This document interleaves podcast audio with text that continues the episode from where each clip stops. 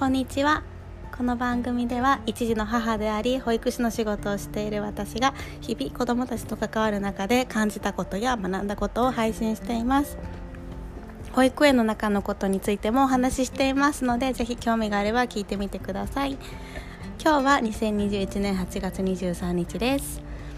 えーと、実は今日は私の誕生日です。はい。でも実際なんだろうな。今、まあ、ちょうど1歳になった子供の子育てをしている日々があるので実は昨日夫に明日誕生日だねって言われるまで全く自分の誕生日のことを忘れていました。はい。29歳になった誕生日なんですけれどもなんか自分としてもなんかあもうこの日なんだというかなんかすごくこう実感がないすごく実感がない誕生日でなんかこんな誕生日が初めてだなっていうのとともにやっぱ子育てってすごいこういろんなところにエネルギー使ってるんだなっていうのを改めて感じています。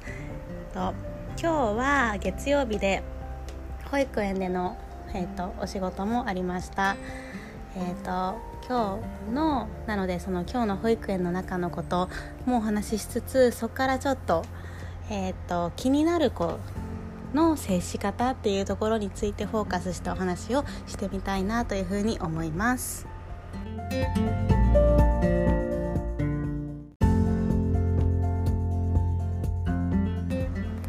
はい、今日は、えーと、保育園の中で見た気になることの接し方についてちょっとお話をしたいなっていうふうに思います。えっ、ー、とちょっとこれからお話しするのは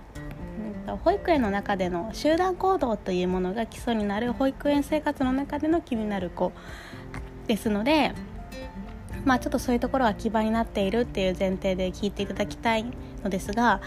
まあ、ただこれは子育てにおいても何かヒントになる部分があるのかなということもあるので今回お話をしてみます。えーとまあ、そもそも気になる子ってどんな子なんでしょうかねなんかこう今書籍とかいろんなところで、まあ、気になることの接し方っていう題材多分いっぱいあると思います。子育て本とかでも多いと思うしそれこそ発達障害っていう言葉がすごくこうあのメジャーになってきた世の中なのでまあなんかいろんな定義があるんだと思うんですけれどもで私が、まあ、今気になる子と言われてパッと,、うんと、何人か子どもたちの顔を浮かべた時にまあ、どんな特徴があるのかなって思うと例えばなんですけれども人の話が聞けなかったりとかあとは、うんと、何か指示された時に行動がいつもちょっとワンテンポ遅れていたり、まあ、別のことをしてしまったり誰かのサポートがないと難しかったりする子だったりとかあとは言葉がこう自分の中に入ってその子の中に入っていかない。その言葉を咀嚼しきれずにいる子とかっていうのも、まあ、それは月齢にもよるんですけれども、まあ、なんとなく気になる子の分類に私の中で入るかなっていうふうに思いました。ただ気になる子っていうのは多分いろんな定義があると思うしそれぞれ気になるポイントとかも全然違うと思うんですけれども、まあ、だからといってその子が悪いとかそういうわけではない。その子が無能であるとか全くそういうわけではないしそれも全部個性として受け止めるのが今はいいのかなっていうふうに私的には感じています。ただやっぱり保育園生活の中でいろんなこううんと行動があるわけなんですね。例えば朝も、まあ、登園してきたら連絡帳を先生に渡す。そこから、まあ、月齢が低い子とかだったらやっぱり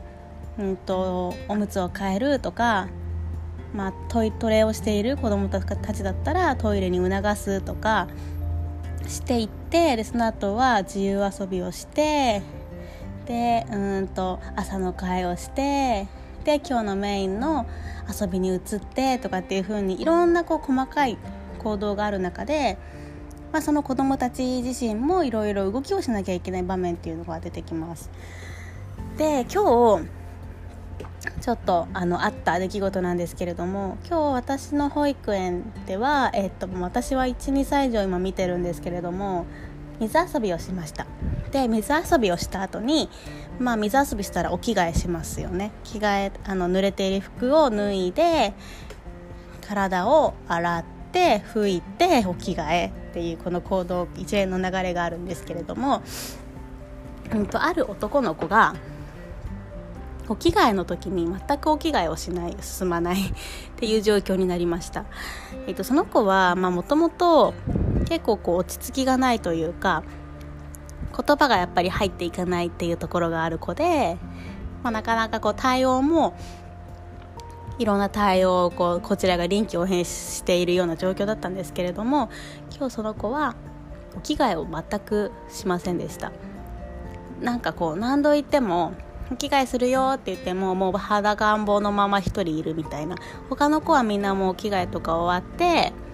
次の、えっと、行動のための準備をしているんですけれどもその男の子だけはずっと着替えないでいてで何をその子はしてるかっていうとなんかこう外を見てるんですね。外を見てたりなんか言葉を発してる。大きな声を出したりとかしているんですね。で、まあ、外には、まあ、使い終わったプールがあったりとかあと発している言葉もちょっと明確に何を言ってるのかわからないけれどもあみたいな。これがとかなんかそういう何かこうものを見つけてそれを指さしていたりとかしたり大きな声をこう急に出してみたりとかそんな感じでした。でまあそんな時にどういうふうに対応したらいいのかなっていうところなんですけれどもまあそれはそもそもまあその子が着替えられないんだとか着替えをしたくないんだとか、まあ、そういうことでもないのかなって私は思いました。なぜならその子がもうまあ先ほどもお話ししたんですけれども外の外を見たりとかなんか物を指さしたりとかしてる時点でもう着替えっていうものがその子の中になくてもう集中力がその時点でもう分散しちゃっている状況だなっていうふうに感じました。まあそもそも外遊び水遊びから帰ってきてでまあ、すぐに切り替えて着替えをするっていうのもまあなんだろうその時の体調とか気分によってできない子がいても、まあ、全然自然なことだなっていうふうに私は思ったし、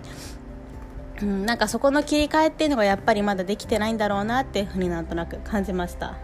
なので、まあ、こういう時は場所を変えるっていうのがすごく有効。です、えーと、場所を変えて、まあ、その子がいる場所から外が見えるのであれば外が見えない場所に移動させてここで着替えようねって言ったら案外着替えたりとか。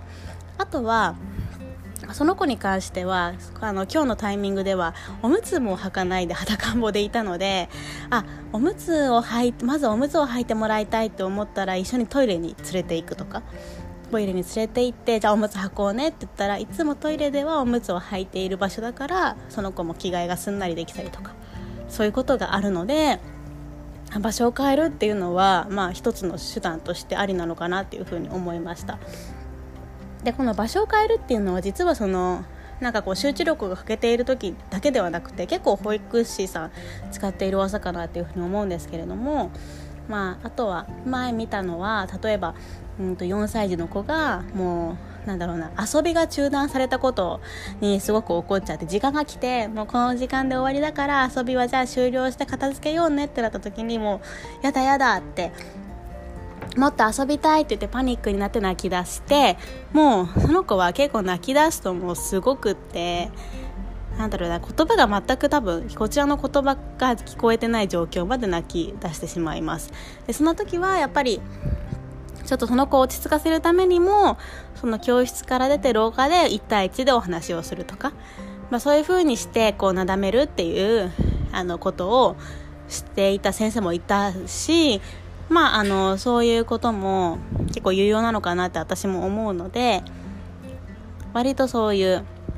場所を変えるっていうのは子どもたちにとって切り返しやすい手段なのかもしれないなっていうふうに見ていて感じています。なので、まあ、子育てにおいても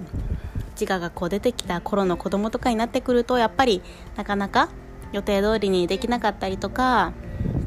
その子がどうしてもちょっと親的にもどうしてもこれはここのタイミングではこれはしなきゃいけないんだよねっていう時に、まあ、子供との